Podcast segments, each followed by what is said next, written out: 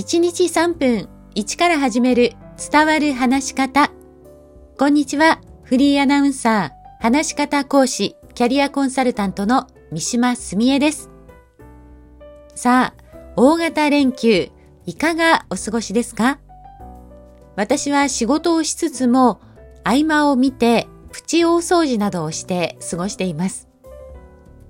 今回はこの大型連休の頃に、まあ、改めて私がいつも思う言葉は生き物というお話です。ところであなたは大型連休もしくはゴールデンウィークどちらを使っていますか？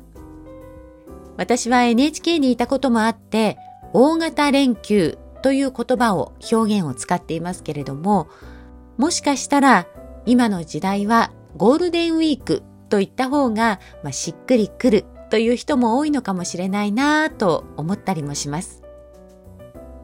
NHK が大型連休を使っている理由はいくつかあるようですが、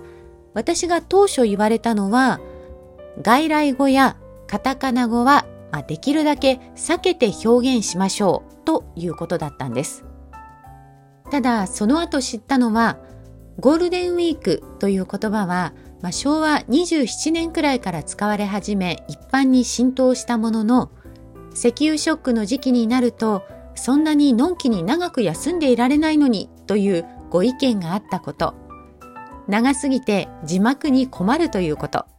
他にも週休2日が定着して10日間という休みになることもあり、ウィークという言葉も的確ではなくなったということなどが理由のようでした。この大型連休とゴールデンウィーク一つとっても時代の流れやその時の社会を反映するんだということもわかりますし、地域やその場にいる人がどのように受け取るかによっても変わってくるんだということもわかります。他にも私は放送では数字の9を9と読むことがあるんですけれども、これをイベントの司会の時に2009年と読んだら、9は苦しいをイメージするから9にしてくださいと言われたことがあります。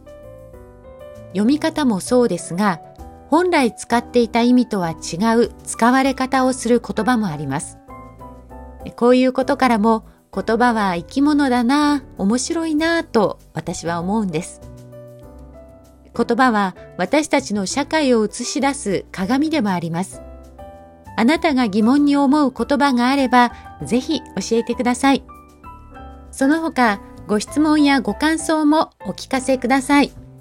番組のエピソード欄に Twitter などのリンクを載せていますので、そちらからお気軽にお寄せください。今日もお聞きくださりありがとうございました。